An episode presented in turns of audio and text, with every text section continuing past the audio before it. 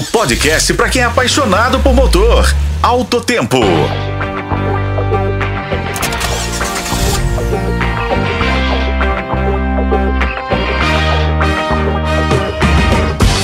Olá, amigos de Alto Tempo. Hoje é terça-feira, dia 19 de dezembro, em nosso primeiro encontro da semana.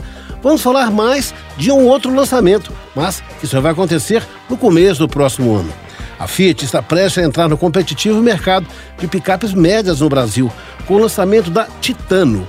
A montadora disputará espaço com modelos renomados, como a Chevrolet S10, Ford Ranger, além da Toyota Hilux e da Volkswagen Amarok. A Fiat Titano utiliza a mesma plataforma da Peugeot Landtrek, vendida em outros mercados, e representa a entrada da Fiat em um segmento inédito para a marca no Brasil. Assim como a concorrente Ford Ranger, a Fiat Titano deverá ser equipada com motor a diesel com versões 4x2 e 4x4.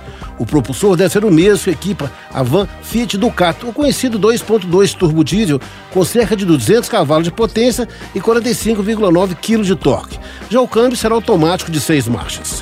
O visual do modelo, que inicialmente será importado do Uruguai, é praticamente o mesmo da picape da Peugeot. O que muda são detalhes no para-choque, na grade frontal e, claro, a presença do logo da Fiat.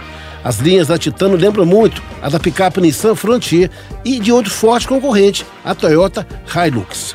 Espera-se que a montadora posicione a picape em uma faixa de preço a partir de 240 mil, algo próximo do que já é cobrado pela versão XLS da nova Ford Ranger.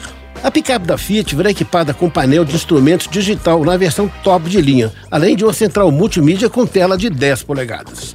Eu sou Raimundo Couto e esse foi o podcast de Alto Tempo. Acompanhe nos tocadores de podcast e na FM O Tempo.